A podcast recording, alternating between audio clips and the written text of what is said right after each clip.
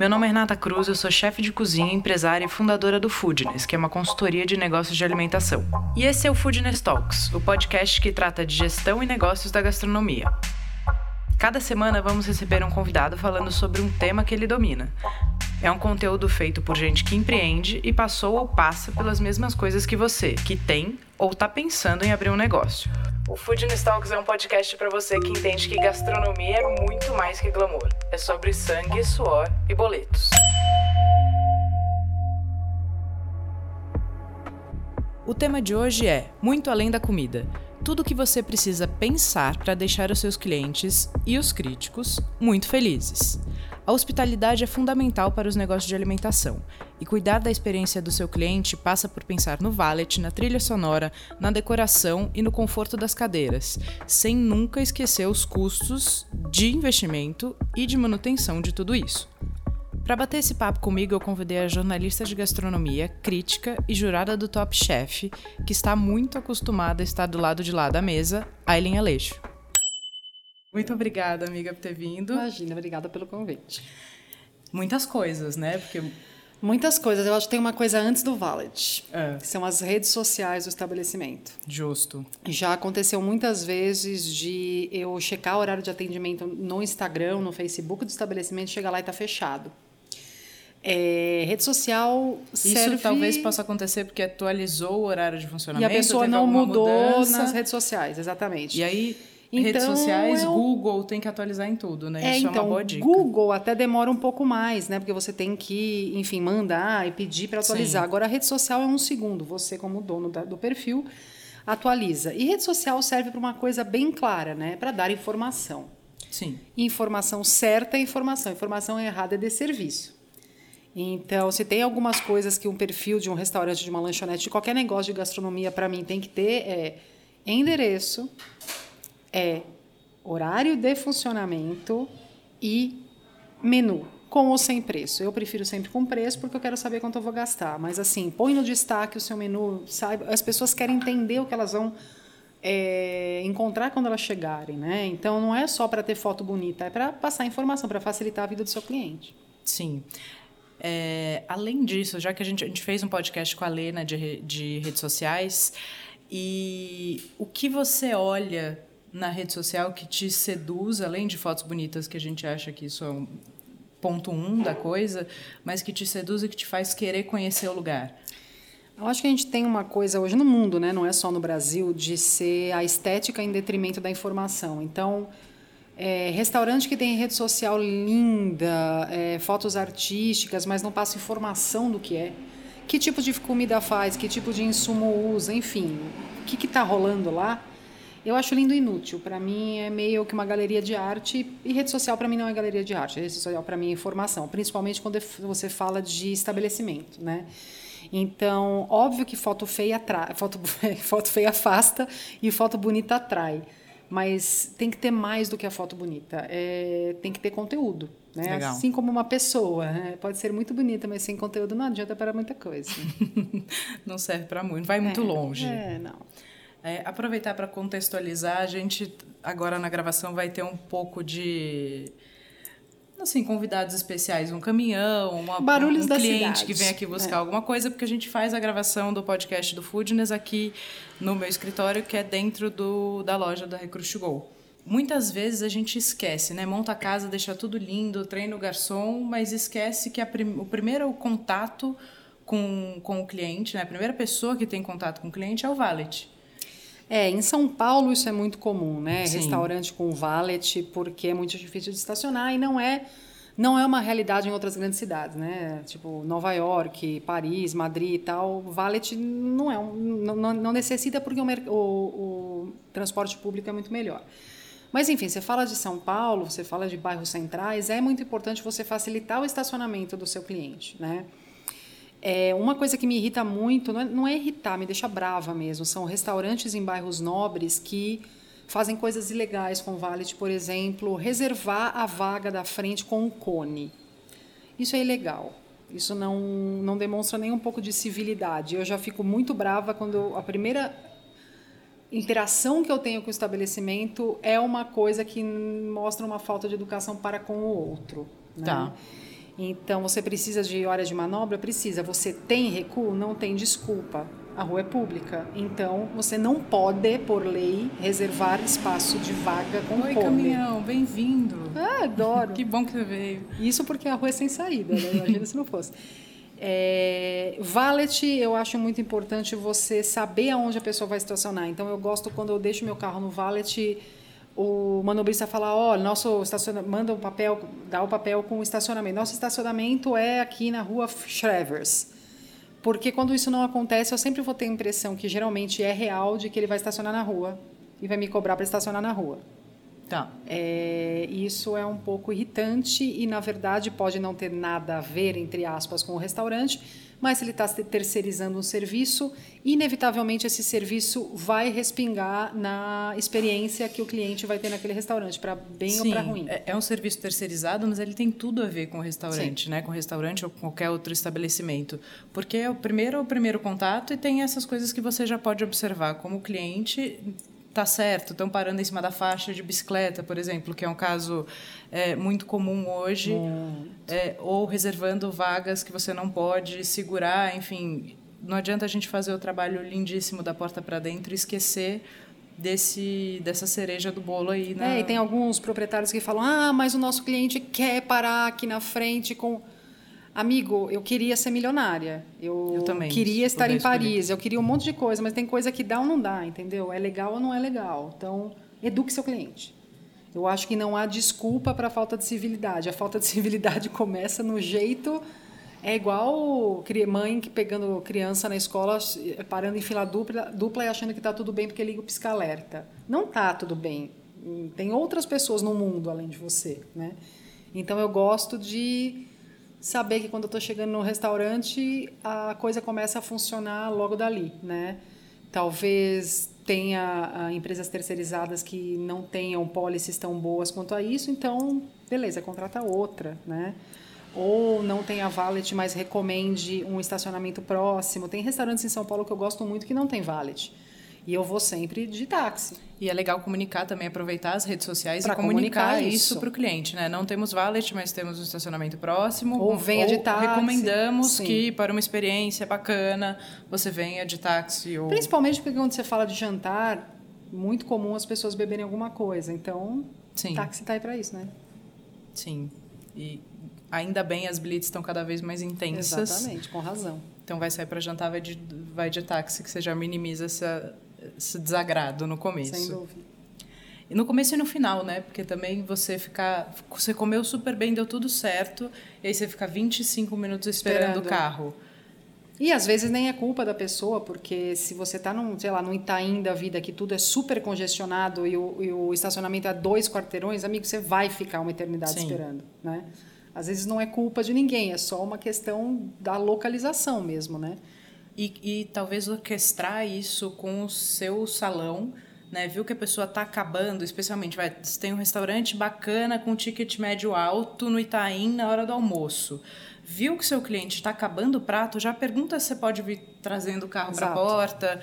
Isso é um, é um serviço a mais, é uma delicadeza a mais que faz toda a diferença faz na toda a diferença total, né? principalmente né? quando você fala de restaurantes com ticket médio alto porque Sim. você quer ter um tratamento melhor né e se você percebe que a, que, que a equipe está treinada para reparar que na hora que você está acabando a refeição, alguém já vai pegar seu ticket, já vai pedir seu carro, é, é uma gentileza, né? E gentilezas são muito boas para fidelizar clientes. Sim. E, e, e a gente está falando de um conceito de hospitalidade um pouco mais amplo, né? Que a gente falou isso quando a gente falou por telefone, que a comida ser boa é uma premissa obrigatória, que Deveria, não é negociável. É. Então, quais são os pontos que você vai prestar atenção ou que você vai dar um carinho a mais para isso de fato reverberar no, na experiência como um todo dentro da casa, né? Então vamos para o próximo tema que a gente separou, que é trilha sonora. É, então, gente, isso é uma coisa muito engraçada. Eu já saí de restaurante por causa de volume de música. É, existem tipos de estabelecimentos, né? Então, se você está num bar que vende, sei lá, muita bebida e é para muita gente, é uma galera mais jovem e tal, ok, você tem um volume um pouco mais alto porque tem sentido com o seu público.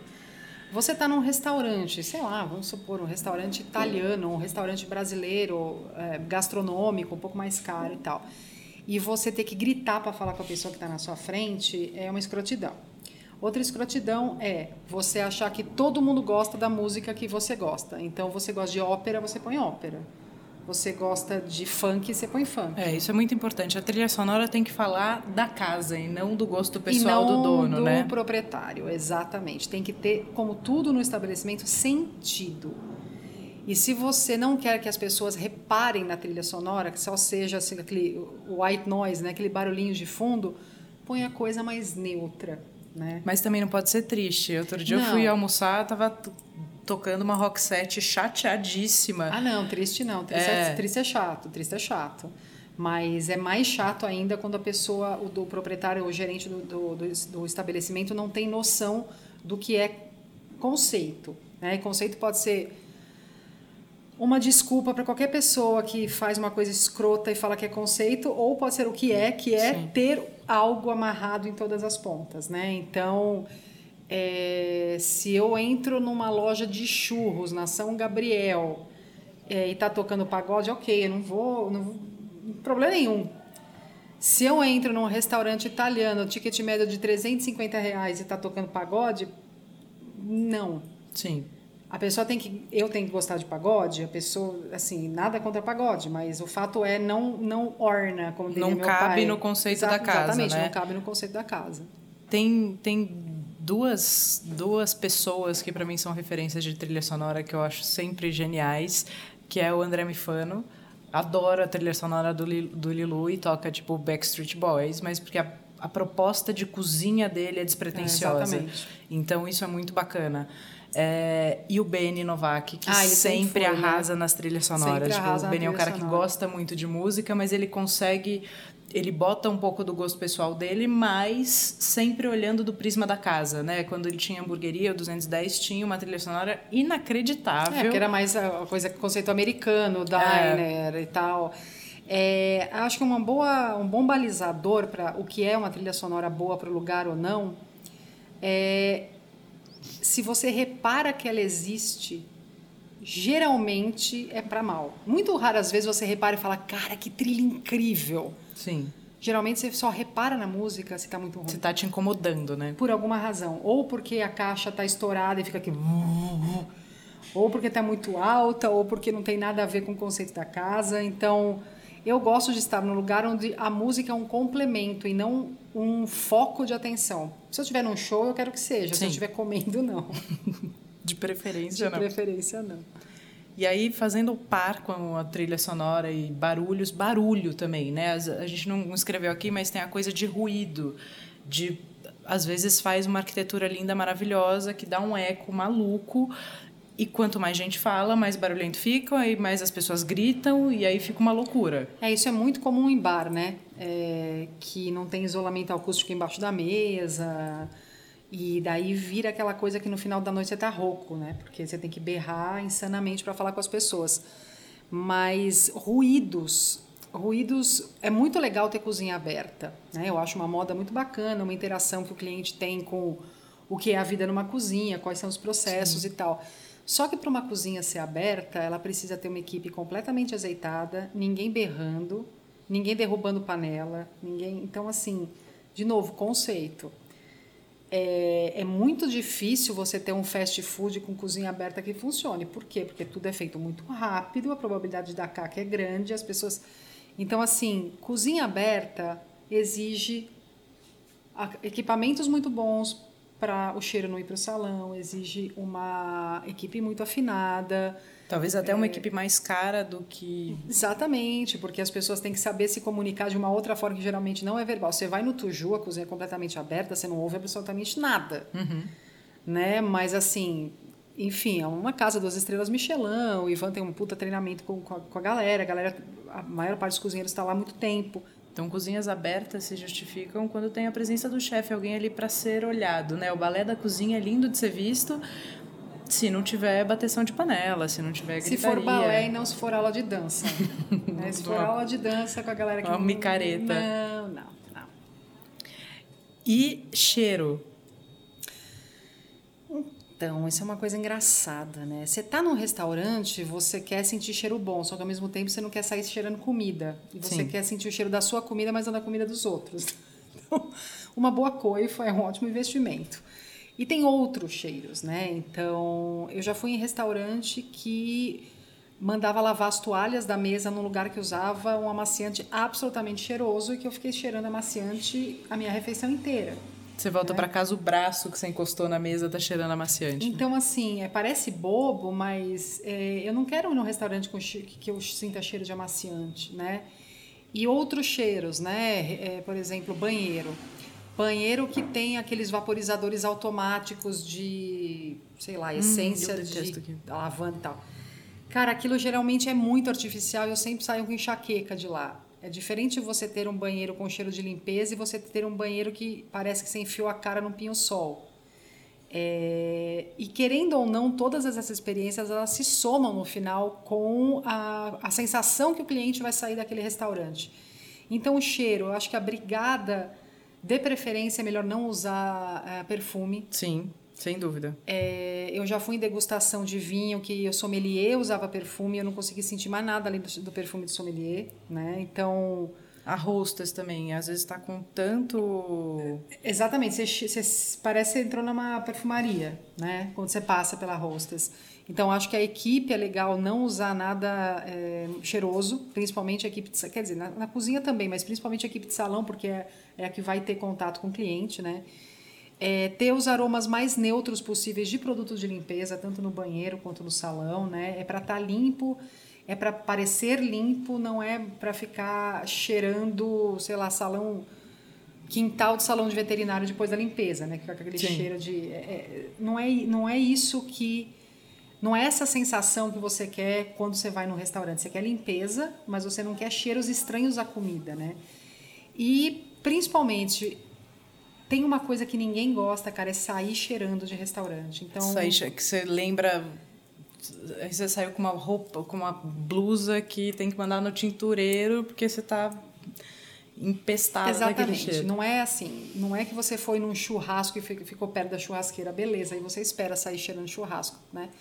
Mas coifa quebrada ou coifa que não dá vazão, e que invade o salão, o cheiro, é desagradável porque você não volta. Você, por exemplo, se for um restaurante de almoço, você não quer voltar para o seu escritório cheirando bacon refogado, entendeu? Sim. É, então, essa questão do cheiro é.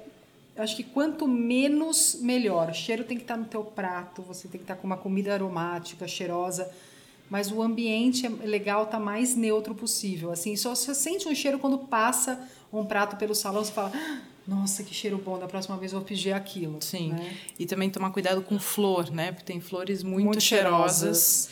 E aí, se você Jasmine. troca a flor por um buquê de ervas, também super resolve. É, erva tem um aroma mais neutro, né? Apesar de ser cheiroso, é um pouco mais neutro. Ou por folhagem. Enfim, contar com tudo, né? Quando você põe um buquezão, umas coisas na mesa, as coisas têm cheiro, não é porque você não sente que ninguém vai sentir. Essa Sim. é uma, uma lei. Eu sinto cheiro de tudo, eu sou quase um perdigueiro. Então, as pessoas não sentem, mas eu sinto. Televisão no salão, que esse é polêmico.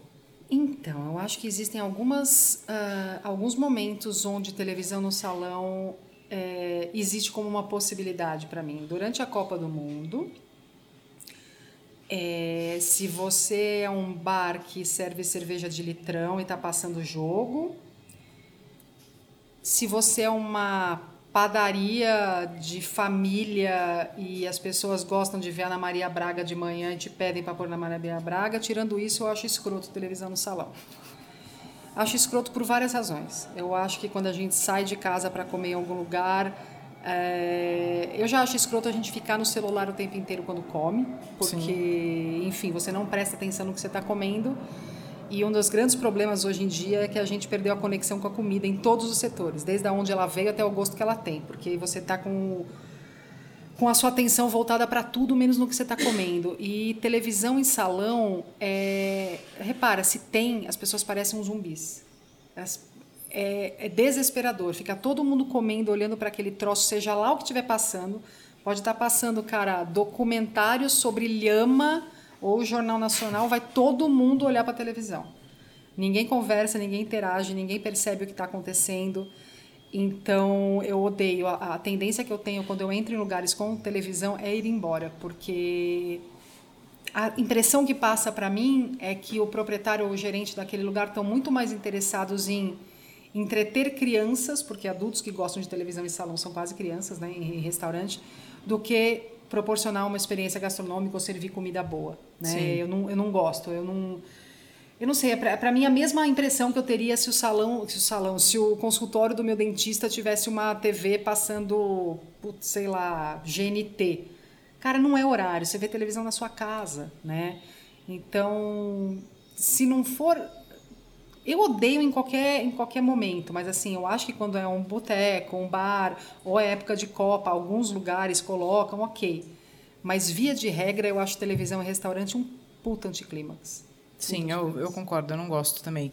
É, e mesmo na Copa do Mundo tem gente que não tá afim de assistir, né? Então não, você tem que conhecer dúvida. seu público. Você tem que conhecer seu público. Não dá para você ir, sei lá, no Fazano e ter uma televisão passando, sei lá, Dinamarca e Toga, entendeu? Você não, não quer ver aquilo, né? Ninguém saiu para isso, Ninguém né? Ninguém saiu para isso. É, outro assunto polêmico, banheiros. Então, eu acho que banheiro tem que ser limpo. Ponto. De preferência. Né? Não precisa ter um design incrível, não precisa girar em 180 graus, não precisa ter uma pia que custa 25 mil reais, não precisa. Puta, tem isso, né? Às vezes tem um banheiro caríssimo. Assim, precisa ser limpo, servir para o negócio que você tem que fazer no banheiro e acabou, né? Porque tem gente que trans, tem lugares que transformam o banheiro numa experiência. E se o, todo o resto do restaurante, do estabelecimento estiver incrivelmente bem, beleza, você cuida do banheiro, né? Mas assim, você vai lá em, primeiro para comer, né? Para é isso. Se for um restaurante gastronômico para ter uma experiência, se for um restaurante convencional para comer bem. Sim.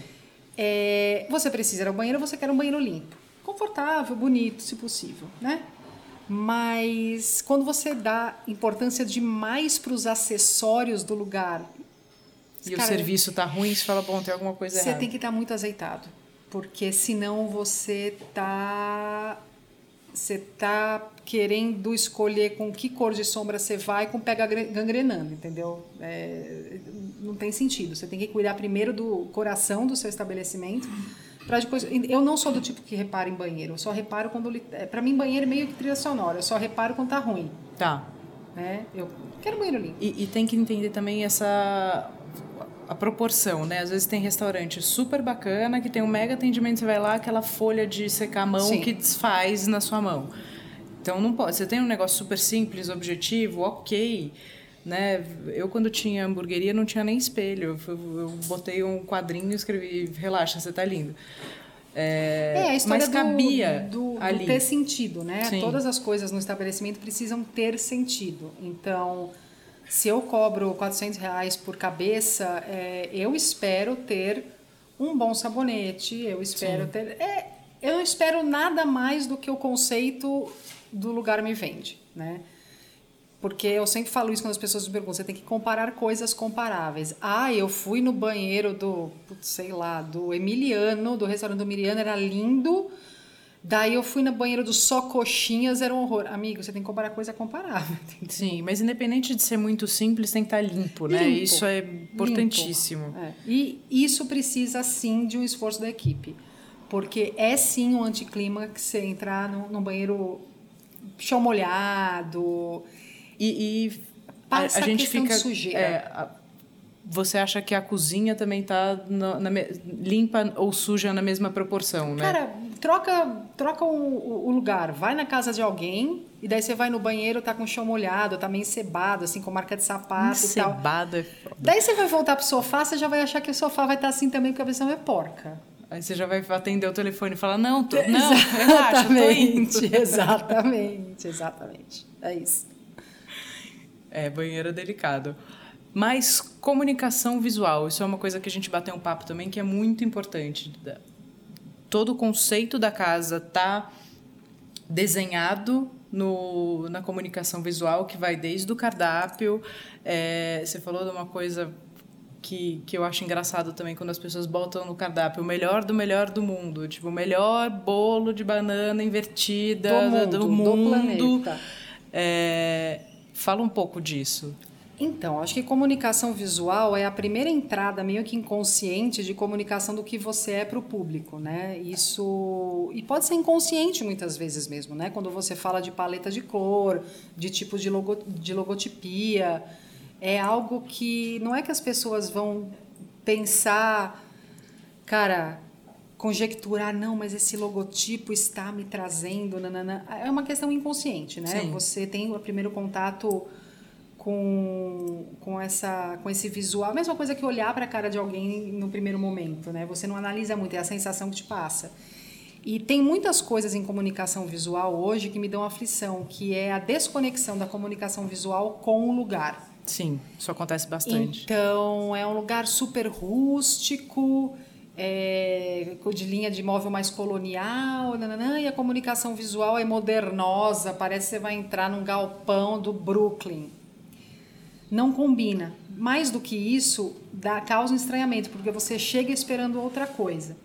E a comunicação visual não é só importante para atrair pessoas, é para comunicar o que você é, né? O que você é, o que você faz, o né? O que você é, o que você faz e a linguagem que vai permear todo o seu negócio. A linguagem que vai permear as suas redes sociais, que vai permear o seu menu. E quando eu falo isso, não é só o que você vai servir, mas o menu mesmo, a cara do menu. No que, que ele vai ser impresso, é, se vai ter plástico ou não vai ter plástico, se é uma letra grande ou uma letra pequena, se você vai imprimir toda semana ou vai durar para sempre. E o cardápio tem que estar tá limpo sempre. É, né? assim, uma das coisas que mais me dá aflição, está é, ficando menos comum, mas ainda acontece, é cardápio que a pessoa. É, restaurantes que quase não mudam cardápio, restaurantes tradicionais e tal, com mancha, com dedo gorduroso, com mancha de molho. Com o teco do bolonhesa. É, é, é, é, é para mim a mesma sensação do chão encebado do banheiro, entendeu? Sim. É, é meio nojento, assim. Porque se não tem. A minha linha de raciocínio é se não tem cuidado nem com o que o seu cliente está pegando para escolher o que quer. Aquilo é seu, a sua ferramenta de venda, né? É, é o seu primeiro contato ali para, olha, eu sirvo isso aqui. É meio seu cartão de visita, literalmente. Quando você, você dá um cartão de visita para alguém, você vai dar um cartão de visita com mancha de bolonhesa, com um dedo engordurado do filho? Preferência não, né? Se puder evitar. Se puder evitar, é muito legal. É, e para mim, em menu é a mesma coisa. Então, por exemplo, lugares mais simples, é, ou lugares moderninhos e tal, que tem, é, mudam as folhas, usam aquelas, aquelas folhas grossas de plástico e vão mudando o que tem dentro, vão imprimindo, reimprimindo. Aquilo é muito legal, porque você tem o mesmo negócio que vai durar muito tempo, desde que não colhe a sua mão ali, né? Porque ninguém limpa e aquele negócio fica com a gordura da cozinha e tal. É a mesma, é essa impressão de coisas inconscientes. Você já tem aquela a, a, uma sensação de sujeira, né? E menus muito grandes. Falando agora do que serve, né? Eu tenho, uh, eu tenho menu. Acho que a gente pode dar uma atenção para isso, porque tem é. outra, além do tamanho do menu, eu tenho uma, uma, um outro ponto que eu quero que você fale, que é quando você lê e você não entende absolutamente nada do que vai chegar no seu prato. Então existe, então, cara, é menus que você não entende o que está escrito porque ou é quase um haikai, um poema concreto, ou o cara acha bacana pôr só os ingredientes, você não tem noção se vai vir cru, frito ou cozido. Eu tenho vontade de bater nas pessoas envolvidas, porque eu não sou obrigada. Eu não, eu não, eu não, eu não sou obrigada. Eu quero saber o que eu vou pedir, né? Ou se você optar por isso, se tiver uma coisa muito a ver com o conceito, tem que vir com a palestra do, do Sim, garçom. você vai ter que ter uma equipe muito maior, porque a pessoa Sim. vai ter que estar do lado de todo mundo que está fazendo o pedido e explicar. É, se é um restaurante pequeno, eu acho até simpático, tudo bem. Você vê ali os ingredientes, fala, ah, tá, eu gosto de tudo, por favor, como é? Beleza.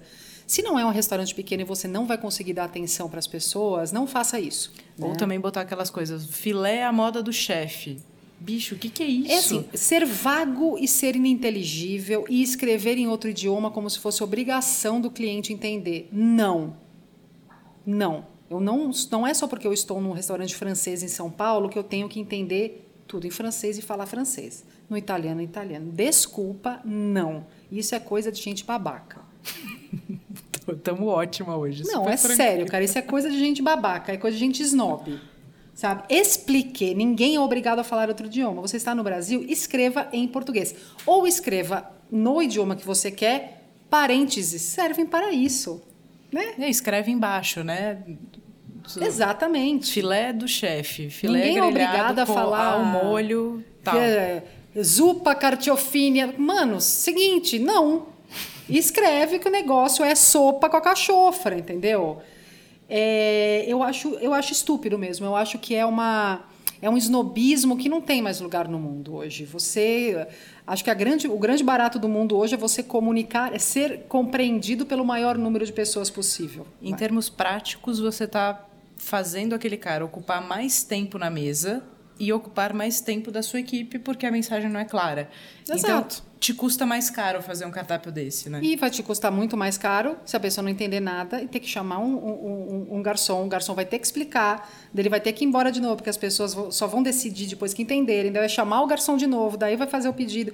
E daí na sobremesa vai ser a mesma caca. Vai ter que perguntar pro garçom. Vai ter... Sim, na hora homem e no tempo que o cara fica na mesa. Pois é, então, não tem você... sentido. Então dá, dá para ser inteligível e bacanão. Assim, não precisa, não precisa falar russo, sabe? É, isso me irrita muito, porque eu acho realmente um snobismo desnecessário. Minha melhor amiga, quando foi casar, me mandou o cardápio e falou: Amiga, recebi o que o cardápio do buffet, mas eu não tenho ideia do que a gente vai comer. Você pode ler? Falei: Claro, me manda. E eu achei que fosse ser uma coisa tipo, sei lá, poavre, ela não estava ligada o que, que era. Não, é, era assim, tudo tinha um nome, o do chefe, do irmão da fulana, do Ah, não, mas molho. isso, mas isso, isso do meu lado eu, eu, eu leio como claramente um artifício para você poder enfiar o ingrediente mais barato do momento e você, você fala, tem em é, estoque. Você fala que é o do chefe, fala que é da irmã, da vizinha. Então você não especifica você como dono do estabelecimento é muito mais interessante não especificar. Mas aí né? você pode ser chato. honesto, correto e colocar do dia. Ou da estação. Só ou que seja lá tá que claro, for. né? Exato. É, ainda falando da parte visual, é, saindo um pouco de comunicação, mas indo para continuando na história um pouco da sujeira e de como se relacionar através dos móveis também, tem aquela história do sofá que caiu um bolonhesa, Porra, manchou. É. E... Só uma coisa antes do, do cardápio que eu acho muito importante, que é algo que eu reparo muito, muito, muito. Quanto maior o cardápio, quanto mais prato, menos, menos respeito eu tenho pelo restaurante. Porque você acha que não vai. Por uma questão prática. Você tem 40 pratos, tá? No, no, no seu restaurante. Você, sinceramente, vai ter todos aqueles ingredientes frescos, vai preparar um mise de tudo aquilo todo dia. Você é especialista em tudo. Tudo vai sair incrível. É, fora que isso, do ponto de vista do comerciante, do proprietário, não é inteligente, que vai ter, ter estoque gigantesco. Compras altas. Vai ter um desperdício gigantesco. É, e eu sinceramente acho que não dá para um estabelecimento fazer a melhor pizza possível, o melhor parmegiana possível, o melhor sushi possível, tudo ao mesmo tempo. Então esses restaurantes, esses é, cardápios antigões, né, que tem quatro, cinco páginas e que tem de filé cubana a sashimi de salmão, cara, eu saio correndo, porque de verdade eu acho que cada vez mais no mundo inteiro o destino é especialização. É você fazer menos coisa, mais bem feito, porque sai melhor para todo mundo. Você tem um estoque menor, você tem menos processos, as pessoas vão escolher aquele lugar porque sabem que você faz super bem aquilo eu acho muito mais sensato de todos os pontos de vista. É, não é à toa que virou uma mania no Brasil as RIA, kebaberia, esfirraria, gelateria. Por quê? Porque as pessoas querem ir em lugares, em geral, que elas sabem que aquela coisa é muito bem feita. Por outro lado, o brasileiro adora x-tudo de tudo. Então, o restaurante é a padaria que vende sashimi, que vende sopa, que vende pizza, que vende... É só pensar Dá para fazer tudo absolutamente bem feito, com todos os ingredientes mais frescos do mundo, num, num, cardápio com 50 pratos? Cara, desculpa, não dá. Alguma coisa vai ser congelada, alguma coisa vai ser requentado, alguma. É... E o seu passe fica mais difícil também, né? Você precisa ter mais gente na cozinha, o passe fica mais demorado. Não, imagina, é diferente você treinar a sua equipe para fazer 15 para fazer 50 pratos. Sim. É, então eu tenho horror a cardápios muito longos, porque a impressão que eu tenho, que geralmente é corroborada, é de que tudo vai ser mais ou menos. Tá. Daí a questão do. Você falou dos, dos cardápios, né? De, de vir com a mancha, vir com. É a mesma, é a mesma impressão do cuidado. né? Eu acho que quando você vai, quando a gente vai num restaurante, em qualquer, ou numa lanchonete, seja lá o que for, a primeira impressão que eu quero ter é que tem cuidado envolvido naquilo. Cuidado na cozinha. Não estou falando excelência, estou falando cuidado. Porque quando as pessoas fazem é, é, as tarefas com cuidado, é muito provável que tenha menos erro, né? Sim. Então, quando você vê algo mal cuidado, essa impressão já dá uma balançada, né?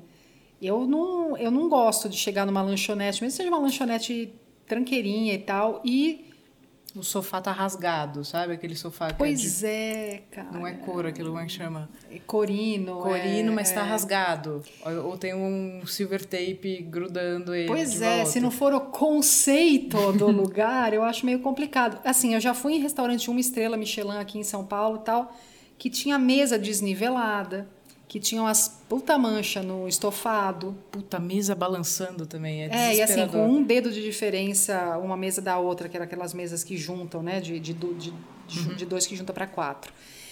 É, você vê que ali não, tem, não teve um olho bem treinado. Por quê? Porque você está falando de um restaurante que tem um prêmio mundialmente reconhecido e tal, não pode né? E daí é outra coisa. O seu arquiteto, a pessoa que fizer o seu projeto de estabelecimento, tem que levar em conta a manutenção. Sim, isso é, isso é uma dica de gestão muito bacana. Às vezes, o investimento inicial você planilha.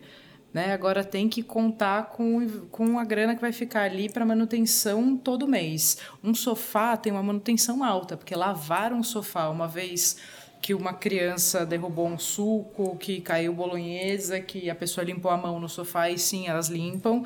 É, quanto custa para lavar o sofá, sei lá, toda semana, cada 15 dias? Isso tem que estar tá planilhado, né? É, e tem que estar tá também de acordo com a expectativa de quem vai ao estabelecimento e de, de quem tem o estabelecimento, né?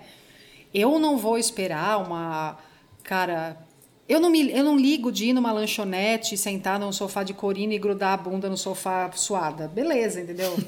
Mas eu não quero grudar a bunda no sofá de corina num restaurante uma estrela Michelin.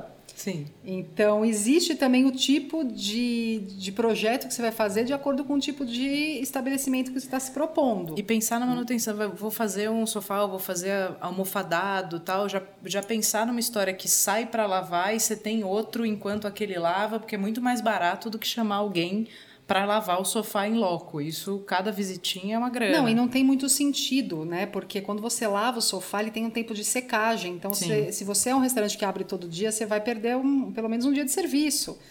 É, são coisas que parecem bobas, mas que vão se somando no dia a dia do, do restaurante e que uma hora você tem que fechar por uma semana para fazer uma reforma. Você tem.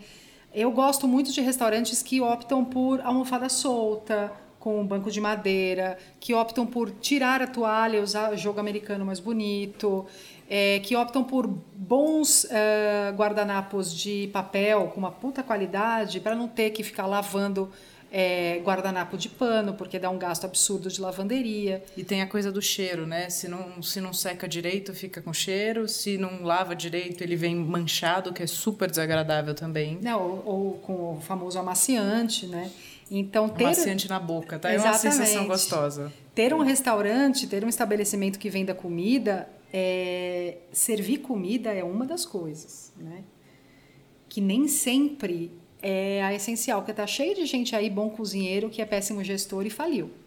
Sim, essa vai ser a minha pergunta derradeira para você. É. Guarda aí. Pois é. Guarda aí.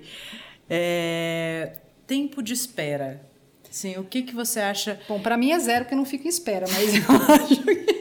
Mas o que, que é factível? Assim, é, óbvio, depende da demanda. Tem Sim. lugares que estão na crista da onda e que a pessoa vai ficar lá na espera. Mas num, numa casa que você. Se você fez uma reserva, por exemplo, ah. é, 10 minutos você tem que estar sentado. Quero deixar claro que eu não fico em espera, não é porque eu dou carteirada, é porque eu não fico em lugar que tem espera, tá? Para deixar claro, porque né, a gente está num momento que as pessoas entendem o que elas querem. Então, é, se eu faço uma reserva, é, eu chego, não tem a mesa, eu espero no máximo 10 minutos.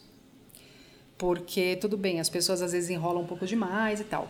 Se eu não fiz reserva, eu chego, eu pergunto quantas pessoas tem na frente. Ah, tem 10. Ah, qual mais ou menos? Ah, uns 50 minutos. Não fico. Então, assim, o máximo que eu espero com reserva feita é 10 O máximo que eu espero, sem reserva feita, se eu estou com muita vontade de, de, de comer naquele lugar, são uns 20 minutos. Eu não vejo sentido você ficar de verdade com, com uma cidade com tanta oferta. Eu não vejo sentido você ficar três horas na fila de lugar nenhum, gente. Não, é, vai ser uma questão de, de expectativa. Eu também não fico, eu tenho. Eu, eu não gosto de espera. É, mas uma coisa importante para quem é dono do, do lugar é, uma vez que você tem espera, legal, isso é um bom sinal, você deve estar feliz que você tem espera. Agora, como você vai cuidar desse cliente na espera? É, não né? dá Porque... para você ter espera sem atenção a ela. A espera, eu, é, eu tenho um cliente de consultoria que a nossa espera é muito grande. Aí a gente criou tipo um subnegócio para a espera. E a, e a espera tem um faturamento excelente hoje em dia, mas a espera é muito longa. É, mas precisou criar-se alguma coisa, né? E o, e o, proprietário dessa casa fez isso brilhantemente. Ele foi criando. Primeiro a gente subia umas porções ali é, sem cobrar, depois a gente viu que só isso não estava rolando, que a gente precisava cuidar mais desse cara que estava disposto a esperar duas, três horas. É. Então vamos, vamos servindo, né? Vamos atendendo ele para ele não se sentir lá jogado. É, precisa ter um cuidado. Se você é um restaurante que costumeiramente tem espera, você tem que desenvolver um método de transformar aquela espera em algo legal para o cliente e lucrativo para você, né? Eu, por exemplo, se eu estou lá nos 20 minutos que eu, que eu tenho paciência de esperar, estou morta de fome, a primeira coisa que eu faço é dar para pedir alguma coisa na espera. Eu acho essencial dar para pedir alguma coisa na espera, né? Seja alguma bebida ou alguma comidinha, não vou querer pedir um prato e comer de pé, mas oferecer algo que a pessoa pode matar aquela fome desesperadora. Botar um sal na boca, né? Porque às vezes a pessoa está com muita fome. Você Exatamente. dá um amendoim, um pistache é melhor do que. Então, ter algum. oferecer algo. Não estou falando nem oferecer de graça, não. Estou falando é, vender. disponibilizar algo para ser servido na espera.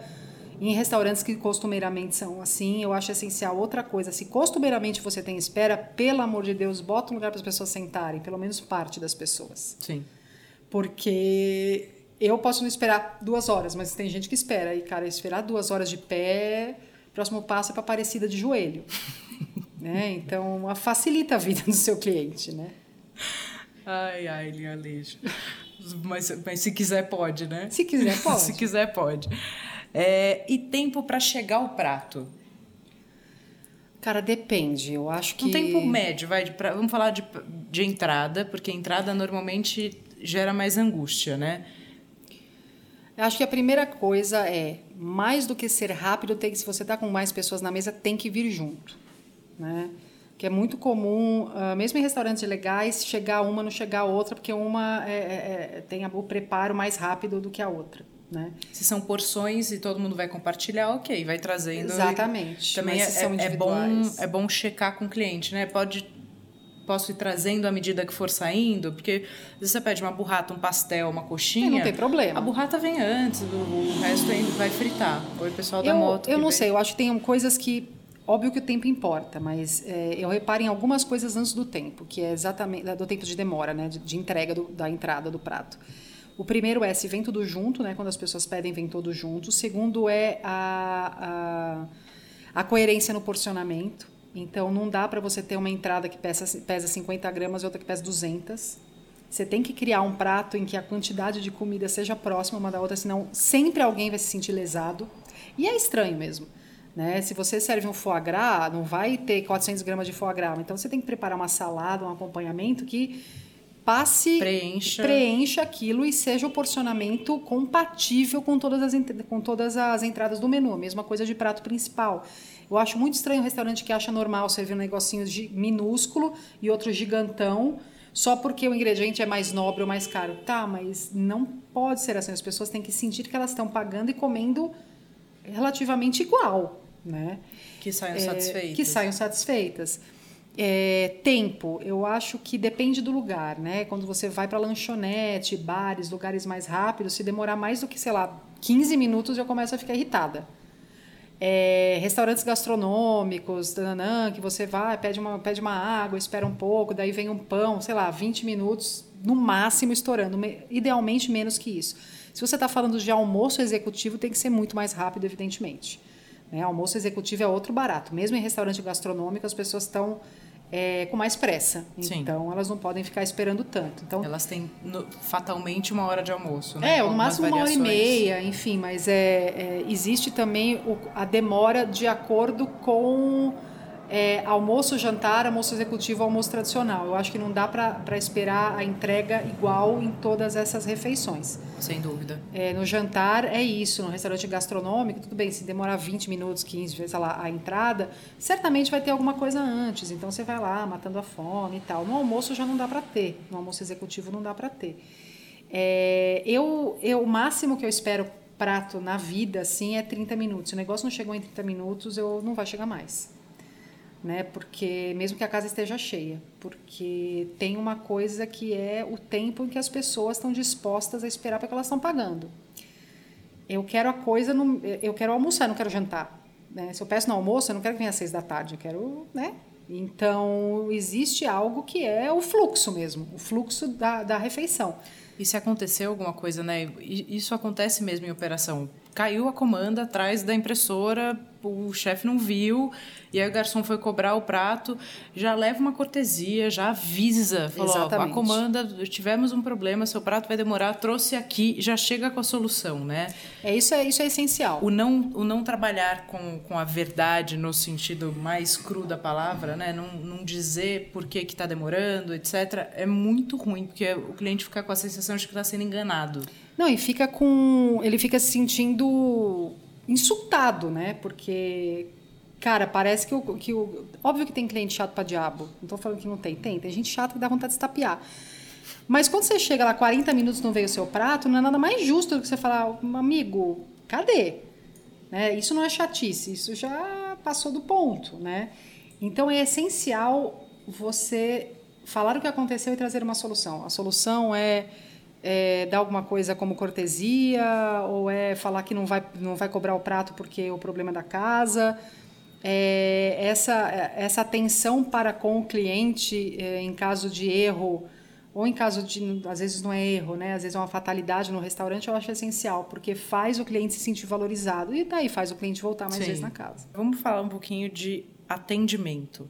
Putz, pode fazer um só de atendimento, é. mas enquanto isso. Atendimento. Atendimento é algo que pode fazer um estabelecimento falir, fechar, na Sim. real. Porque as pessoas querem se sentir bem atendidas quando elas estão pagando por um serviço, né? E se sentir bem atendida não é só ser educado, ser educado é o básico, né? Mas ser bem treinado, ter.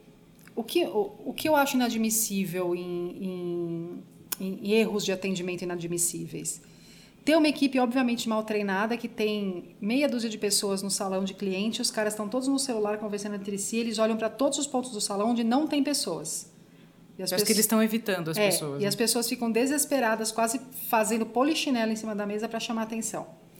Outra coisa é aquela postura de tô te fazendo, postura de vendedora da Louis Vuitton de Guatemi, tô te fazendo um favor de estar tá aqui servindo você. É, de novo, obviamente que tem cliente escroto, mas a gente está falando de pessoas normais, né? Então, quando faz uma pergunta, fala assim: ah, então, mas é assim mesmo, ai, não tem. É. Cara, não. É, então, né? ou, ou aquelas trocas que assim, ah, eu queria o, o, bife, mas eu não tô comendo carboidrato, posso tirar o purê e botar na salada? Ah, não pode. É. Tipo, e tem salada, e tem tudo. É, é, é uma questão, volta, né? Hospitalidade. Você tá ali recebendo o cara na sua casa, você tem uma equipe para isso, treinada para isso, o cara está lá consumindo o que você está se propondo a vender. É, essa, essa postura quase insultante, assim, infelizmente é muito comum. É muito comum por várias coisas. Eu acho que tem tem uma questão também da gente, como brasileiro, ter uma tradição escrota de tratar mal uh, garçom. Então as pessoas já ficam meio escaldadas, elas, elas meio que. Algumas pessoas são grossas antes de acontecer alguma coisa. Sabe? Tem gato escaldado, tem medo de água fria. Tem uma questão da falta de treinamento também. E tem uma questão que é muito grave, que é a preguiça de checar. Né? A preguiça de checar é, é recorrente. Né? E eu estava num restaurante tailandês que já fechou há uns tempos atrás. E estava uma mesa de três pessoas, eu pedi o meu prato, meu prato veio, era um curry. absolutamente salgado, mas salgado no ponto incomível, né? Eu chamei o garçom falei, ó, por favor, você pode checar com, com o chefe se esse é o ponto de sal que você serve mesmo, porque tá muito salgado. Se for o ponto de sal, eu vou pedir outra coisa. Ele veio um minuto depois e falou assim: Ah, não, o chefe disse que é assim mesmo que se come na Tailândia. Falei, então, eu comi isso na Tailândia não é assim. Porque como que você volta a estupidez? Com estupidez, é meio inevitável, Sim. entendeu? É, não, se o cliente falou que está absolutamente salgado, tá, não é que o cliente está sempre com a razão, mas prova o negócio.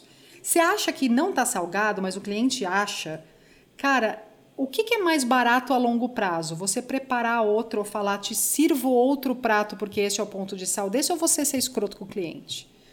Né? Eu acho que não tem. É, são poucas. As, existe razão para ser grosso, tá? Eu não acho que todo mundo tem que ser namastê sempre, mas eu acho que isso não é uma razão para você ser grosso com o cliente. Né? Acho que ser grosso com o cliente é o cliente trata mal a sua equipe, grita, enfim. Não, sem dúvida. Aí a gente já está num outro extremo, é, né? Mas é.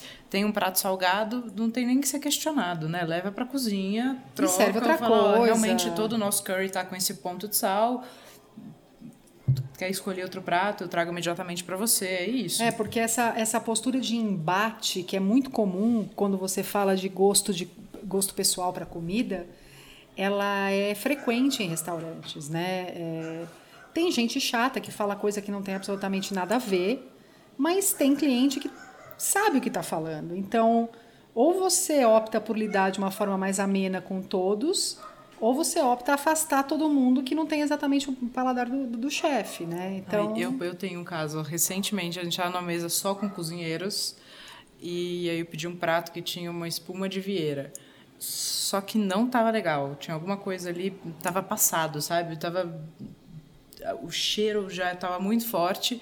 E aí eu falei, moço, ó, e assim, numa eu de, detesto arrumar confusão em restaurante, principalmente porque normalmente a gente conhece as pessoas. Tá, mas também enfim. não quer ter piriri, né? Não, não posso morrer, é, não, é. não, não tá nos meus planos por enquanto. É, e aí eu falei super baixinho, super educado, falou, oh, não tá legal, não, não alardiei a mesa inteira, sabe? Aí o, o garçom voltou e falou, não, o chefe falou que assim, esse é o gosto da Vieira. Eu falei, ah, tem dia que eu. Aí eu, a gente começou a rir na mesa. Eu falei, gente, aqui eu nunca tinha comido Vieira. Vocês, que vocês podem provar, por favor? Então, esse não é o tipo de resposta que Exato. se dá, Não, não, não é, simplesmente não é. Porque é grosso, vezes, porque é vezes, bobo. Às vezes é o. Às vezes o prato é daquele jeito. Nesse caso, eu tenho certeza que não era, porque era uma coisa de estar passado, de fato. Mas às vezes o, o, o cliente, o sal também não pode ser, mas assim, às vezes é muito forte na pimenta. E é assim que é. É, em vez de você entrar no embate, falar, olha, nosso, nosso prato realmente é um pouco mais apimentado, posso te sugerir uma Sim, outra coisa. Mas é que servir coisa estragada é um troço que é, ou é ou não é, assim, não tem muito o que discutir, né? O salgado também é difícil, né? É, o salgado é difícil, mas assim, sei lá, vai que... Mas o fato é, existem formas de lidar com isso e que ser estúpido nunca é a melhor delas. Sim, e, e, o fato é, o cliente não está satisfeito. Como eu vou resolver da forma mais rápida e melhor? Ponto, né? É, e porque quando você é estúpido com o cliente, seja qualquer grau de estupidez, um ou dez, essa estupidez ela vai ser multiplicada por 100, porque ele vai contar para todo mundo que ele conhece. Sim. E que não é o que acontece, infelizmente, quando a coisa sai tudo bem. Você vai contar para um, para dois, falar, ai, cara, vai naquele. Mas quando o negócio é ruim, a galera bota a boca no trombone. Às vezes com razão, às vezes exageradamente, mas o fato é, minimize problemas do seu estabelecimento.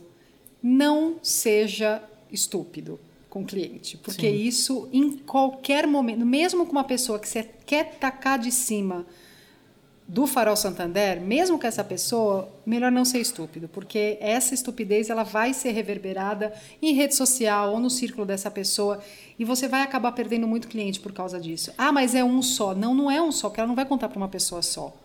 Em né? termos de gestão, a gente volta né, a responsabilidade aí do dono, do gestor, do sócio, de quem seja que toca essa equipe. Então, é, a sua equipe precisa ter muito clara quais são, claro quais são os valores que a empresa prega, né? O que você tem de mais valioso dentro do seu negócio é a sua equipe. E ela precisa ser muito bem cuidada. O cliente está depois da equipe, na, na, minha opinião. É, porque, porque sem equipe, equipe, você não, tá tem o estabelecimento. É. não tem ninguém cuidando do seu cliente. Então, cuidar da equipe, treinar a equipe, é, entender quais são as coisas que para eles são difíceis e como a gente age, padrões, né? Como a gente age se o cliente não gosta de um prato. Criar um ritual para isso, para dar ferramenta para o cara conseguir atender essa demanda e que vai acontecer e que erros vão acontecer. Não, e aquela coisa, tudo que você pode imaginar que vai ter de bizarro e dar errado no restaurante, provavelmente vai. Então, Sim. você tem que antecipar essas questões, né? No Brasil, muitos donos de restaurantes e tal me falam: ah, tem a questão da qualificação da mão de obra, que infelizmente é ruim, porque nossa educação básica é muito ruim. Tudo isso é verdade. Sim. Mas, como empreendedor, como dono do estabelecimento, você tem uma realidade. Então, como você vai lidar com essa realidade? Uma amiga minha, que é dona de, de uma sorveteria, ela parou de fazer é, apostila de treinamento, porque as pessoas não liam. Sim. Ela começou a fazer vídeo de treinamento e mandar disponibilizar, mandar por WhatsApp para a equipe, porque daí quando a equipe quiser e tiver dúvida, ela vai, vão, vão ver o vídeo de um, dois minutos cada drop. E está é, tá sendo muito mais efetivo para o treinamento da equipe dela. Então, a realidade está mudando, o jeito que você lida com ela também tem que mudar. Né? Treinamento nunca foi mais essencial do que é hoje no mundo inteiro, mesmo em países com mão de obra qualificada. Né? Imagina em país que você tem um gap de educação tão grande como no Brasil, que as pessoas andam duas, três horas de ônibus para chegar no, no, lugar que elas trabalham.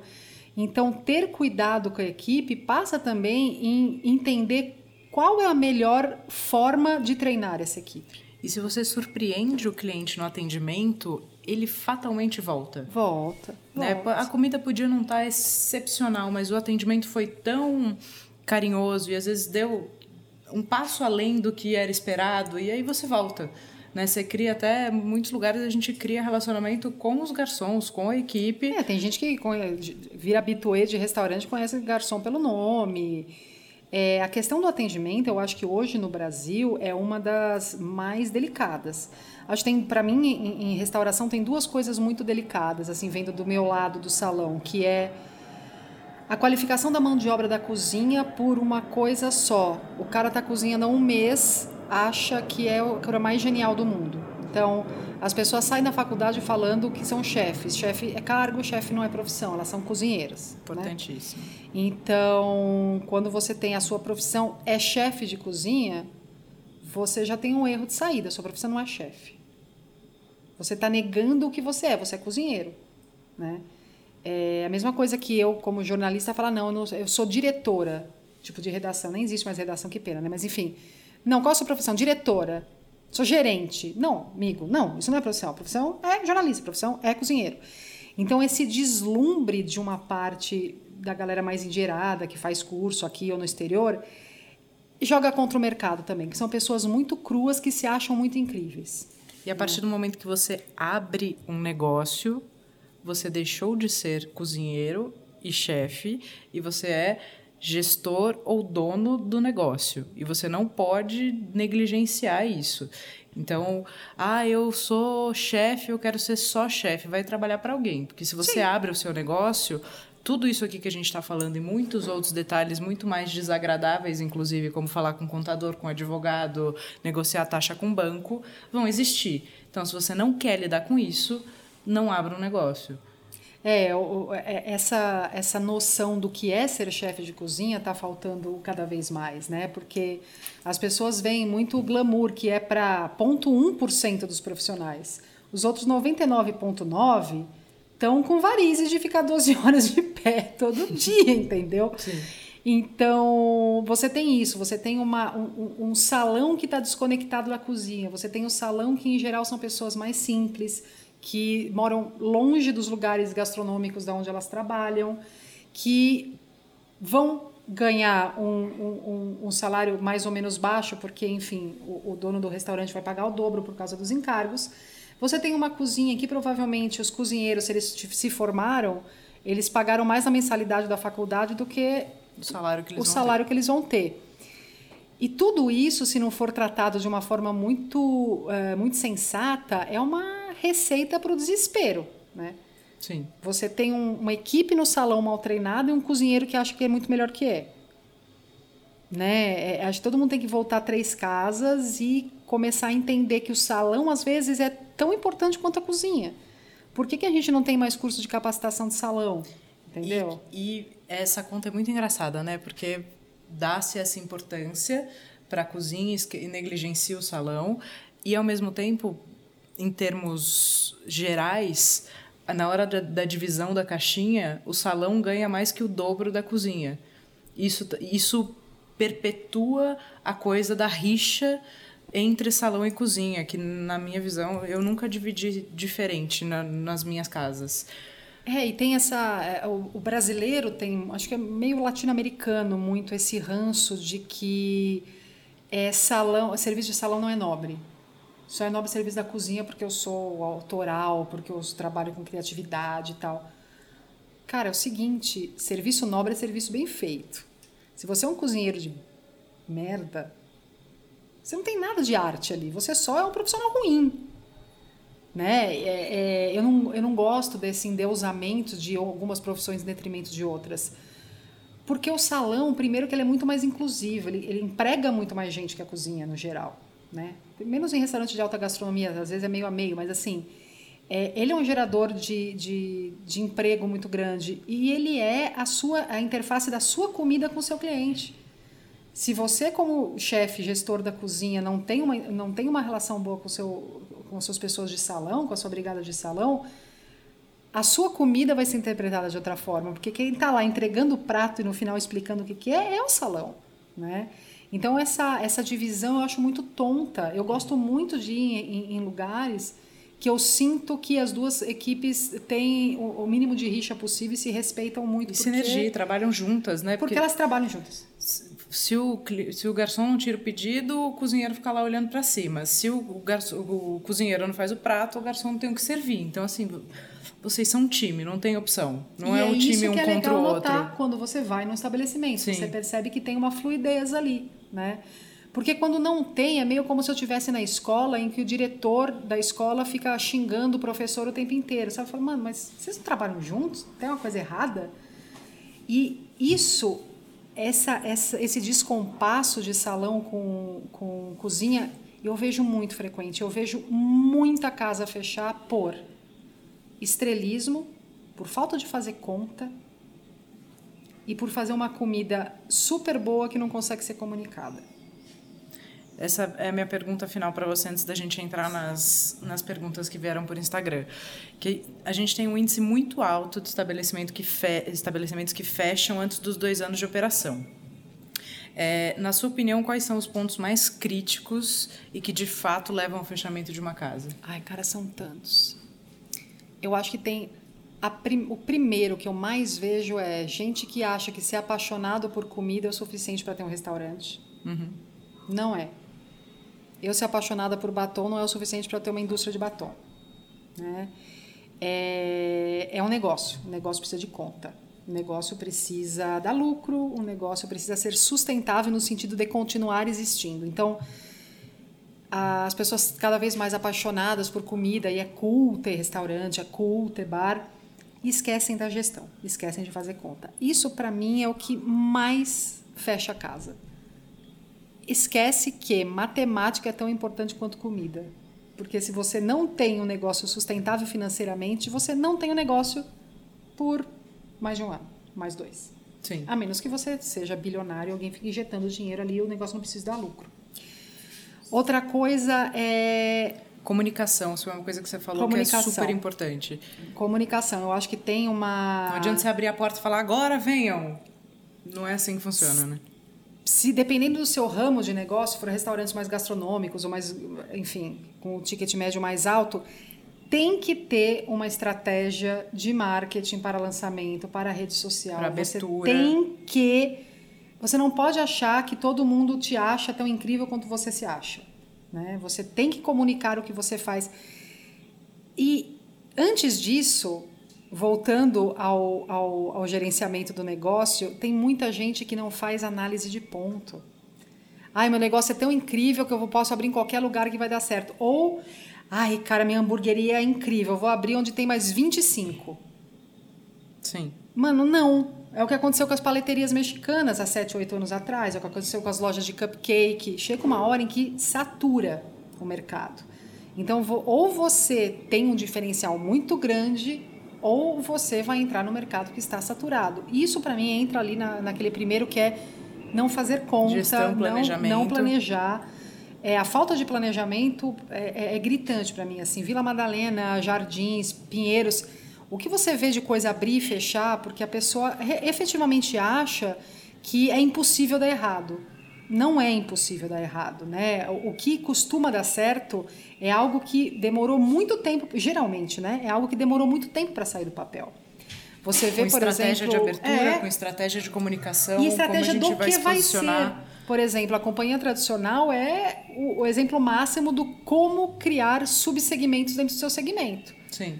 Né? Ah, vamos ter mais uma pizzaria. Já temos a Pizza Brás. Cara, o que, que vamos fazer? Cara, vamos fazer uma pizzaria de forno elétrico que seja mais barata, que fique aberta o dia inteiro, que fique aberta até de madrugada. Que sejam porções que individuais, sejam porções individuais, que tenham um público mais jovem. Vamos fazer análise de ponto. Cara, eles ficaram anos planejando antes de lançar a Brás Elétrica.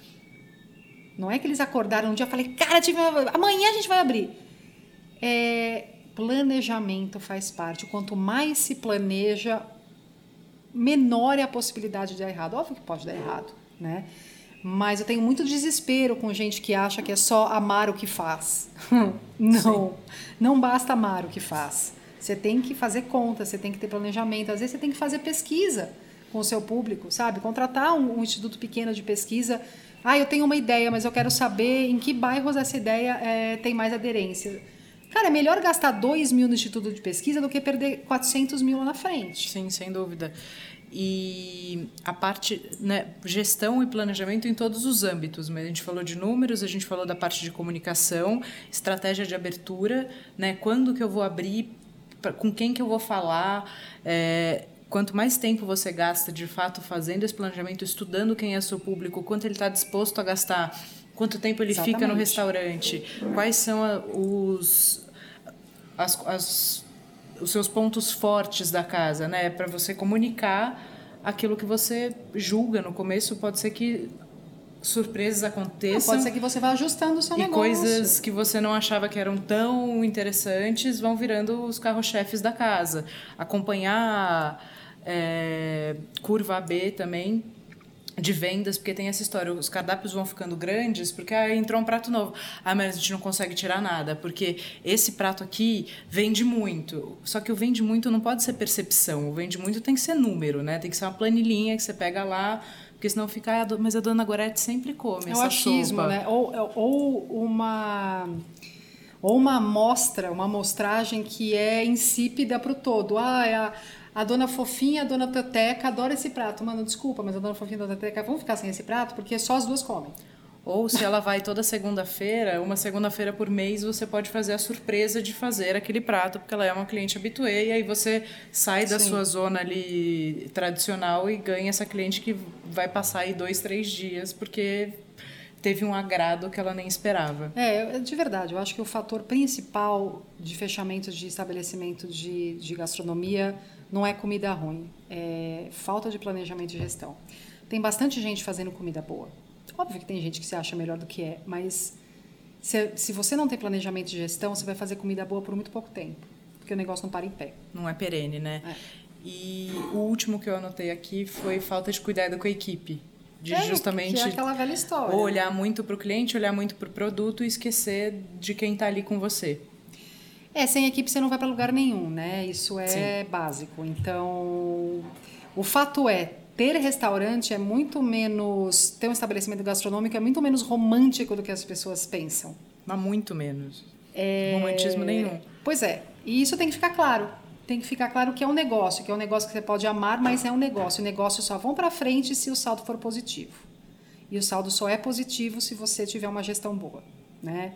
Não é porque você ama fazer bolo de goiaba que você vai ficar milionário fazendo bolo de goiaba se você tiver o ponto errado, se você usar a farinha mais cara, se você não tiver entrega. Então é fazer conta, cara. É, é, todo mundo.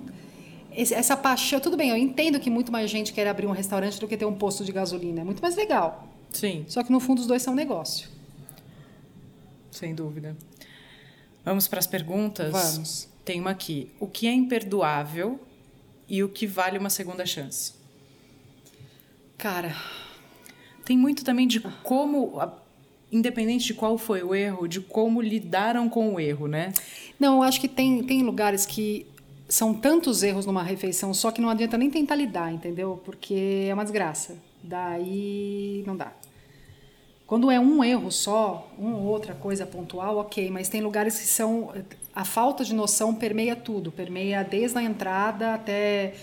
Putz, até o tipo de cardápio, até a entrega, até o custo-benefício. Você promete uma coisa incrível, custa 90 reais o prato. É, recentemente eu fui num restaurante novo, ah, não, um arroz de polvo maravilhoso, ah, cocção da porra toda e tal. Era um arroz duro com o polvo que só tava no sous vide, tipo um polvo branco, coitado, pálido, nenhum blush passaram no coitado. Eu paguei 90 reais por um prato que não tinha textura, parecia uma papa o prato inteiro. É, na sequência veio, ah, não, porque agora temos um arroz de pato maravilhoso, né? né. Não tinha sal, então, quando você vai juntando vários erros no mesmo lugar na sequência, eu não chamo nem de imperdoável, eu chamo de inacertável. Eu acho que você acerta coisas quando você tem noção que elas estão erradas. Se tá, tudo tá zoado em algum ponto, em alguma graduação, sinal que falta noção, né? Nesse, nesse momento eu pago minha conta, vou embora e nunca mais piso no lugar. É, Ponto de carne eu acho super aceitável, porque, cara, às vezes acontece, vai lá ou faz outro, na próxima vez eu peço outro. É... Cabelo.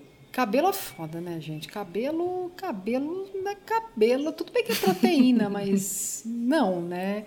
Cabelo, unha, não rola, né? Unha? Lápis. Eu já fui num restaurante que o cara serviu uma grelha de pato com lápis em cima, porque o chefe de partida usava um lápis na orelha, a hora que ele, ele abaixou para ver se meu pedido estava certo, caiu lápis em cima do peito de pato. Não, e para mim o que mais me choca nessa história é que o garçom levou o seu prato com um lápis em cima. Não é que tinha um cabelo que talvez ele não enxerga bem.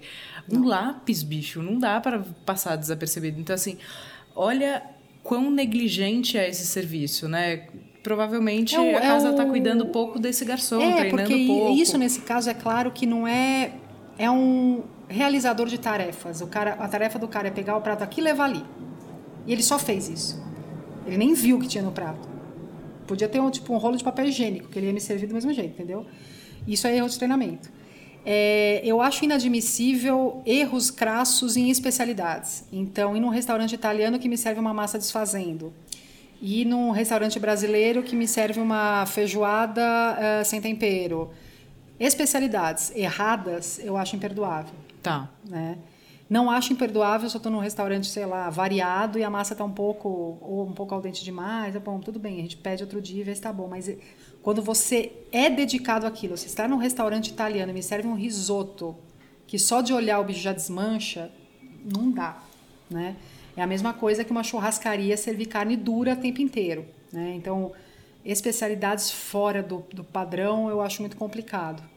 E uma coisa que eu acho completamente imperdoável é custo-benefício zoado. É você prometer exageradamente não entregar e você cobrar por algo que você não entrega. Né? É, você cobra por causa do ambiente, você cobra por causa do arquiteto, você cobra e você não entrega comida. Isso, eu não vou comer projeto de arquitetura, eu não vou comer DJ famoso fazendo som, eu vou comer comida. É, as outras coisas têm que ser suporte para comida. Entre atendimento e comida, eu sempre tendo a pensar que o atendimento é o que de fato te faz nunca mais pisar no lugar. Sim, eu acho em muito, termos gerais. Sim, né? eu acho muito mais possível eu voltar no lugar em que a comida estava desastrosa, mas o garçom foi simpático, explicou, sei lá, teve um problema, faltou um cara na cozinha. Eu posso até dar uma segunda chance. Ou ele viu que você não, que você não comeu, não cobrou o prato, não cobrou a conta, Sim. te deu uma cortesia, ele, ele tentou resolver, Porque né? Porque não dá para esquecer que restaurantes são feitos por pessoas e nem sempre tá, todo mundo tá bem todo dia. Então, sei lá, não é, não é o ideal, mas é o fato. Às vezes as coisas não saem como, como deveriam. Planejado. Né? Mas, assim, serviço muito ruim é uma coisa que me afasta sem dúvida. Ou muito demorado, ou muito petulante, ou muito displicente, ou aquela coisa de eu estou fazendo um favor de estar tá aqui, você está me atrasando porque eu quero estar tá em casa cuidando do meu gato. Essa coisa de você se sentir não bem-vindo, atrapalhando, é. me incomoda muito. Eu tava outro dia, a gente saiu de um evento, foi num grupo grande, sentou num, numa casa nova, inclusive. É, seis da tarde, não tinha ninguém, a gente chegou numa mesa de oito. Que o metre já só faltou cuspir na nossa cara, porque a gente queria sentar numa, numa mesa. Grande. E era um lugar que. Mas era um lugar que era para isso, tá? Não era um. Não fui no Dom pedir uma mesa de oito, sabe? Sim. Longe disso. Era um, era um lugar meio para fim de tarde ali. E aí ele não. Primeiro ele falou que não tinha mesa, mas estava tudo vazio.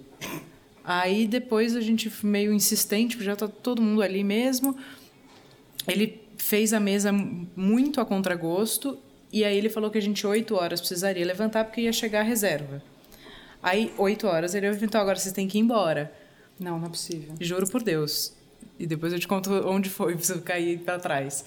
É, e todas as mesas em volta vazias. Tinham assim umas quatro mesas de oito vazias. Não é que de fato. E no começo do serviço, não é porque é duas horas da manhã, às seis da tarde. Não, e aí às oito ele falou: agora vocês têm que ir. E a gente combinou. Foi, é, esse foi o texto. Eu falei, traz a conta. O resto da mesa ficou empolvorosa.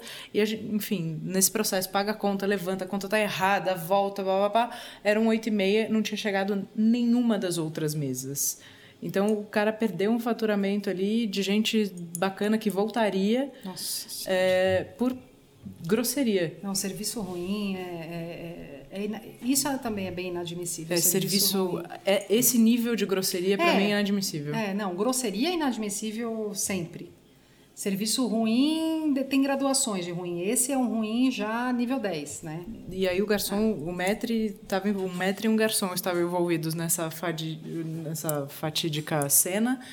E o garçom insistia em brigar com a gente. Foi bizarro, nunca vi nada parecido. Quero ir lá. Né? Vamos. É, mais uma pergunta. Se você estivesse assumindo um restaurante hoje, bateu a cabeça, vamos supor, Caí, bateu a cabeça. bati a cabeça no meio fio. vai assumir um restaurante. O que você faria de diferente para se comunicar? O que, que você acha que são pontos estratégicos em termos de comunicação? Então, eu acho, como eu disse eh, antes, eu acho conteúdo um ponto estratégico, né? Eu acho que é, é muito legal usar as redes sociais para passar conteúdo, o conteúdo que você quiser, o conteúdo do que é sua comida, o que é sua história, o que você acha que é o seu diferencial. Ou que você acredita, Ou né? que você acredita, né? Eu acho que informação é algo cada vez mais necessário. E as pessoas se, cada vez mais, quando a gente fala do mercado paulistano e tal, ela se identifica não só com a comida, mas com o conceito da casa, né? É, é isso, o Futuro Refeitório tem uma rede social que eu acho muito legal. Eles falam das pessoas, eles falam dos ingredientes, eles comunicam alguns eventos. E A Inoteca San a Liz, já é mais hard no conteúdo. Ela fala muito de vinho natural, muito da origem dos ingredientes dela, que são todos orgânicos. Então, assim, independente de qual for o seu conteúdo, eu acho muito importante você criar uma narrativa. Mas não uma narrativa mentirosa, tá? Não, não porque isso é tiro no pé. Uma hora vão descobrir, uma hora vai ficar feio pra caramba que a receita do seu. não era do seu tio, a receita do molho do bife, entendeu? É, criar uma narrativa dentro do que você acredita. É, eu não acho cada assim, eu não acho que funciona mais você contratar só uma assessoria de imprensa que te leva um monte de influencer para comer de graça, né? Eu acho que isso está cada vez é cada vez mais estúpido porque essas pessoas só vão nos mesmos lugares que, que- e, e elas, elas não têm muita noção do que é boa comida, elas só vão onde elas não pagam, né? Então, a assessoria de imprensa, dependendo do nível do seu, do seu estabelecimento, se você pode arcar com esse custo, uma assessoria de imprensa que te ajude a fazer uma estratégia digital, eu acho muito legal, porque São Paulo é muito grande, às vezes as pessoas não conseguem rodar São Paulo inteiro, mas elas vão até um lugar quando elas descobrem que aquele lugar existe, né? É, e eu não, eu não faria nada. Eu não faria nada, nada bizarro, do tipo colocar um boneco de 5 metros na frente, sabe? Coisas que é só para chamar a atenção do lugar, para chamar a atenção do lugar. Eu acho que isso não fideliza cliente. Você pode chamar a atenção durante uma semana, mas aquelas pessoas não estão interessadas na sua casa, estão interessadas nessa nesse, nesse acontecimento. E isso eu sinceramente não acredito que reverta em fidelidade de cliente. Então, mais uma pergunta: restaurante de chefe ou restaurante de cozinha? É, sem dúvida, restaurante de cozinha. É, porque alguns restaurantes de chefe são restaurantes de cozinha. O cara consegue transformar uma coisa na outra. Às vezes, restaurante de chefe é só uma piração de ego. E eu tenho bastante preguiça hoje em dia de, de piração de ego. Assim, o cara faz coisas, o cara ou a mulher. Inovativas que beiram a bizarrice, porque é isso que vai dar destaque. Eu morro de preguiça, cara. Eu morro, morro de preguiça. Eu quero, eu quero consistência, eu quero comida boa, eu quero na maior parte do tempo o mais sustentável possível. Eu quero, eu quero ter prazer em comer, mas esse papo de ficar endeusando personalidade não tem mais saco nenhum. Acabou a era dos gurus, né? Ai, preguiça. Aline, é, e aí você acha que nesse conceito de cuidar de pessoas e de gestão, faria mais sentido então o chefe ficar só dentro da cozinha, seria uma pessoa que gosta muito de cozinhar, mas não tem nenhum talento para gerir o negócio e contratar alguém de negócios, alguém que entenda disso ou se associar com alguém que entenda e que cuide só de negócio, ou seja, as coisas ficarem muito bem separadas uma das outras? Cara, se o chefe não entende de negócio, ele é cozinheiro. Exatamente. Porque faz parte do cargo. Do cargo você Habilidades gerir, gerenciais, né? né? Então, daí a primeira parte. Se a pessoa só quer cozinhar, ela vai ser um cozinheiro, ela não vai ser chamada de chefe. Né? Acho sim que dá para ser um cozinheiro sócio com uma pessoa que cuide todo, da parte toda do negócio. Desde que os dois estejam confortáveis nesse papel. Né? Agora, se o cara não entende nada de negócio, como que ele vai avaliar a habilidade de quem ele vai contratar. Como que, é, como que ele vai treinar essa interação do salão? Porque não adianta só, só a pessoa da planilha fazer isso. Né? E ele acompanhar isso não é opcional, né? Quando, quando ele é sócio, acompanhar os números, o dia a dia, dinâmica, resultados. Eu, falo, eu dou um exemplo prático que, assim, quando o chefe não acompanha os números e aí chegou um amigo no salão eu vou mandar uma cortesia. Qual o prato que eu vou mandar de cortesia? Eu não sei quanto custa, eu não sei se eu bati minha meta. Então você está tá fazendo uma gestão no escuro. Você está atrapalhando, na verdade, o seu sócio ou o seu consultor é, de números, né? Não é daí, então, que vem tanto fechamento de casas? Quer dizer, a pessoa gosta e se deslumbra com essa Sim, história de ser chefe de cozinha e não tem nenhum tino para negócio. Porque tem o romantismo. É, tem o romantismo que anda junto com uma certa petulância, de achar só porque eu cozinho bem tudo vai dar certo. Não é assim que funciona, né? Então, é, é muito difícil você explicar para alguém que está fazendo faculdade de gastronomia e tal que, mano, é o seguinte, aprende a fazer conta, porque senão não adianta nada. É, aprende a fazer cotação de, de, de, com o produtor, aprende a, a, a, saber fazer uma ficha técnica. Ficha porque, técnica, vou tatuar né? isso aí no ficha braço. Ficha técnica. Porque é muito bonito falar que gastronomia é arte. Eu acho que gastronomia é cultura muito mais do que arte, mas assim, é, tem o dia a dia. Né? Você só vai poder transmitir a sua arte, a sua parte da cultura, se o seu estabelecimento funcionar. E se estiver aberto, né? Pois Porque é. Se fechar, acabou a arte. Se ele não funcionar, se ele fechar, danou-se.